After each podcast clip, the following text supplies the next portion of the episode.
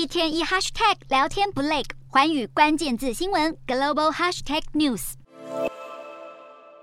连接俄罗斯和欧洲的北溪一号、二号天然气管线，在波罗的海三度传出爆炸漏气，不排除遭到人为破坏。天然气不断喷涌而出，使得海面充满甲烷，增加发生爆炸的风险。船只进入也可能失去浮力。为了船只和空中交通安全，丹麦政府已在泄漏点周围设置禁区，只让护卫舰和环保船进去做水质监测。虽然泄漏事件发生的时候，这两条管线都没有向欧洲输送天然气，但管线遭破坏，粉碎了欧洲在寒冬来临之前接收北溪一号残存天然气的希望。市场担心北溪管线恢复供气更加遥遥无期，天然气价格暴涨将近百分之二十。二零一一年开通的北溪一号管线是欧洲最重要的输气管道，二零二一年输气量高达五百九十二亿立方公尺。除了德国、荷兰、法国、意大利、捷克等中西南欧国家都靠北溪一号取得俄国天然气。二零二一年完工的北溪二号，因为俄乌战争迟迟尚未启用，